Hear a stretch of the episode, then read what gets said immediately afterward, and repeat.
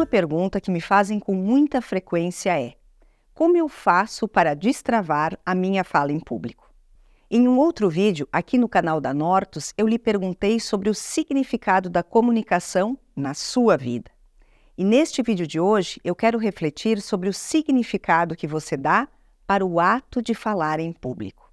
Esse é o primeiro ponto que precisamos nos dar conta. O significado que você deu até agora fez você se sentir bem ou mal nessas situações? Por exemplo, se você sente que falar em público é uma oportunidade de colocar suas ideias, de explorar conhecimentos, de gerar conexões, provavelmente esse momento para você será de alegria e de entusiasmo. Mas caso o significado que você estiver atribuindo a essa experiência seja de medo do julgamento, de passar vergonha, de perigo, certamente todo o seu sistema se sentirá travado para falar em público. Portanto, a primeira dica é você ajustar esse significado. Então, sugiro que você reflita e escreva. O quanto falar em público é importante para você hoje? O quanto isso ajudaria você na sua vida profissional e pessoal? Depois dessa reflexão, liste tudo o que você sabe sobre você mesmo que ajudaria a superar essa situação. A gente passa por tantos perrengues, dificuldades e superamos e aprendemos tantas coisas. Será que não conseguimos aprender a falar em público? Perceba, o excesso de crítica e o peso que damos a esse momento muitas vezes são completamente distorcidos. A segunda dica: Liste os seus objetivos inspiracionais em relação à fala em público. Isso faz toda a diferença, pois eles se tornam um norte para você.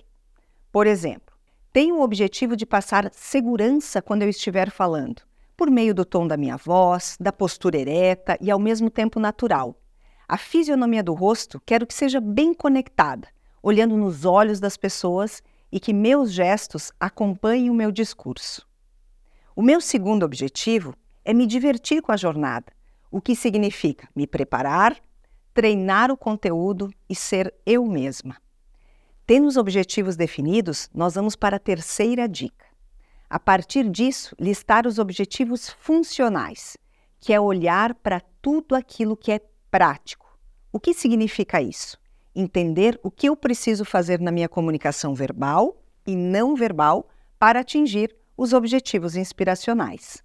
Aqui o importante é você gravar um vídeo e verificar o que está de acordo em sua postura, fisionomia, tom de voz, gestos, vocabulário e o que você quer mudar para atingir os seus objetivos inspiracionais. A quarta dica importantíssima: realize diariamente uma leitura em voz alta, principalmente na frente do espelho utilizando muito bem a articulação das palavras, inclusive fazendo de forma bastante exagerada e com bastante entonação. Isso irá contribuir para trabalhar a musculatura da língua, dos lábios, da bochecha, que são tão importantes para a dicção. O resultado disso é a segurança da sua voz, a clareza da sua fala e a influência do seu discurso. Durante o dia, procure falar com mais vida, saborear mais as palavras e olhar nos olhos das pessoas até que isso se torne automático para você. A quinta dica: passe o dia caminhando e se movimentando com seu corpo mais reto, caminhar mais firme e a gesticulação mais presente. Procure, inclusive, sentar de maneira mais elegante e com a coluna mais ereta. Assim, você vai trabalhar como resultado a potência do seu corpo. E para finalizar, lembre-se: utilizar uma ferramenta de roteirização para suas apresentações e cuidar da parte visual fazem parte do sucesso final.